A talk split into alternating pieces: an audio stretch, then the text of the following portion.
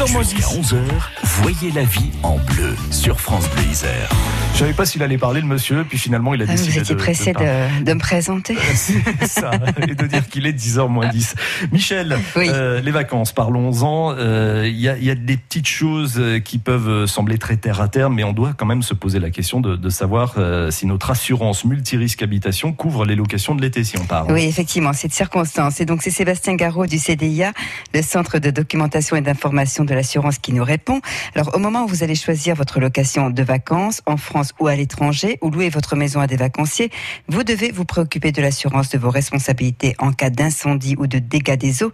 Et nous allons voir aussi, Alain, que pour les biens que nous emmenons, on peut souscrire à une assurance spécifique. Dans notre contrat habitation, on a souvent une responsabilité civile séjour de vacances qui va nous couvrir pour les dégâts effectivement que l'on peut causer dans notre location de vacances, que ce soit l'incendie, le dégât des eaux. Faites bien attention parce que cette responsabilité civile ne couvre pas les biens que l'on emmène en vacances. Responsabilité civile couvre toujours pour les dommages que l'on cause aux autres, mais pas pour les dommages que l'on cause à soi-même. Pour les biens que l'on emmène en vacances, il y a également une autre garantie que l'on peut également avoir dans notre contrat habitation, qui est la garantie qui s'appelle la garantie villégiature, qui va couvrir nos biens que l'on emporte en vacances pour le vol, par exemple, et bien vérifier également le montant de cette garantie parce que c'est bien souvent euh, limité. Vérifier également le montant de la garantie location de séjour, qui est une garantie responsabilité civile villégiature, qui peut être limitée à un certain montant.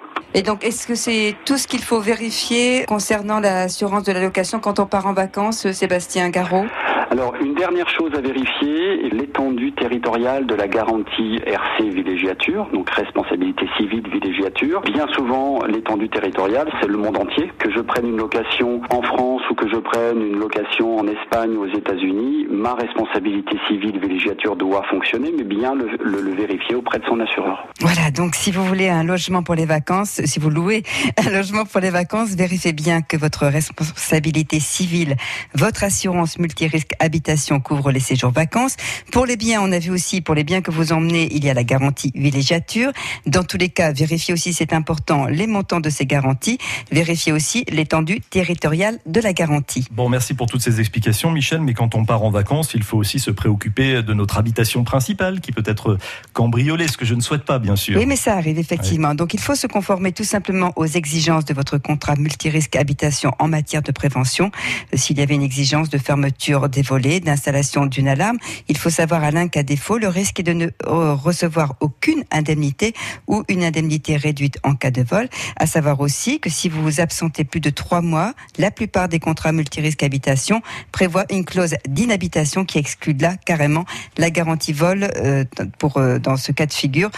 Il faut effectivement, si vous envisagez de partir plus de trois mois, euh, consulter votre assureur. Et puis un petit rappel, dans certaines euh, communes, la police municipale peut être informée de, de votre absence et s'engage à passer régulièrement faire des, des rondes. Ça ne se fait pas dans toutes les communes iséroises, mais certaines pratiquent ça. Il suffit de signaler son absence et la durée de son absence à la police municipale. C'est un bon moyen également de, de lutter contre toute tentative de, de cambriolage.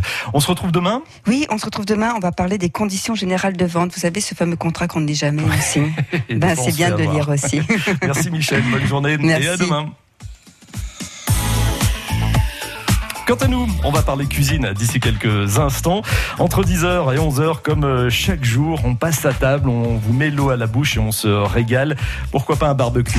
Non, d'accord, pas aujourd'hui, sinon vous allez être le seul sous la pluie pendant que les autres sont à l'intérieur et puis vous êtes certainement au boulot.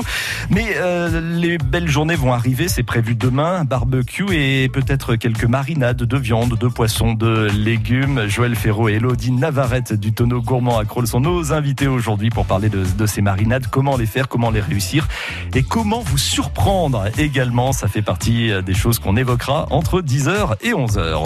La vie en bleu à retrouver sur FranceBleu.fr.